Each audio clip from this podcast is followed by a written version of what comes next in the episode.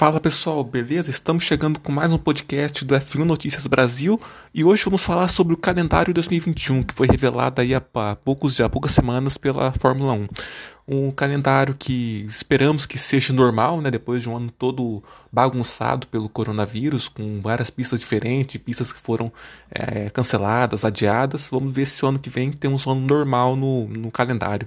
E a, grande novidade, a pista nova que teremos ano que vem é o a GP da Arábia Saudita, um, uma corrida nas ruas de Riad, que vai ser noturna e vai acontecer no mês de novembro. Ainda não tem traçado revelado, então vamos ver o que, que esperamos aí desse GP nas redes sociais foi gerado muita polêmica sobre esse GP da Arábia Saudita, porque é um país aí com, com direitos humanos bastante complicados, então você questionou o porquê da Fórmula 1 ir para lá.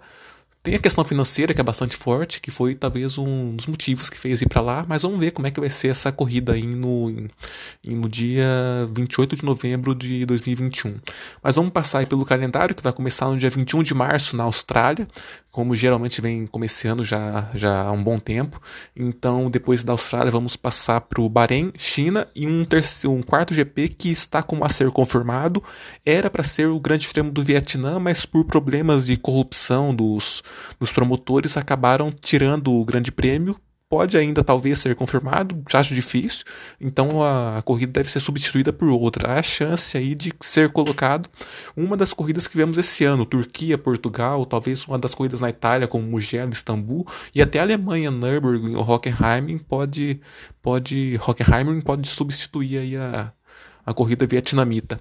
Depois começamos aí a etapa europeia, que vai começar na Espanha, passa por Mônaco, Azerbaijão, Canadá, França, a Áustria, aquela sequência tradicional que já vem há algum tempo. É Inglaterra, Hungria, Bélgica, e aí mais uma novidade, a pista da Holanda, que estrearia em 2020, mas pelo coronavírus acabou sendo cancelada e vão fazer no ano que vem. Os organizadores não queriam fazer esse ano porque queriam ter público. Então vamos ver se até 5 de setembro, que é a data que está marcada a corrida, já vai ter, ter uma condição aí de se ter torcedores no, no local.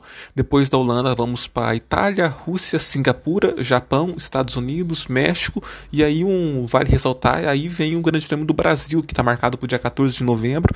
Gerou aí bastante discussão nesse ano quando a, a Liberty queria transferir para o Rio de Janeiro, um autódromo de Deodoro que não existe ainda. É bastante complicada a situação dele, um, um, querem construir numa, numa floresta, uma região de preservação ambiental que que já há vários anos vem tentando construir lá, mas não consegue as licenças, então claramente não teria como fazer um grande prêmio lá, até pela empresa Rio Motorsport, que era a que estava a construtora que não inspirava confiança, já, já mostrou que, que poderia ser um, uma grande balde de água fria se caísse na, na, na, conversa de fazer um grande prêmio no Rio de Janeiro. Então a corrida vai seguir Interlagos, é, deve ser confirmado por mais cinco anos a renovação e vai seguir Interlagos o Grande Prêmio do Brasil até 2025, pelo menos. Depois do Brasil vem a Arábia Saudita, a novidade do, do, do calendário, e o ano se encerra em Abu Dhabi no dia 12, no dia, dia 5 de dezembro, fechando as 23 etapas do que deve ser o maior calendário da história da Fórmula 1, se se confirmar as 23 etapas, não tivermos nenhum cancelamento, nenhum adiamento.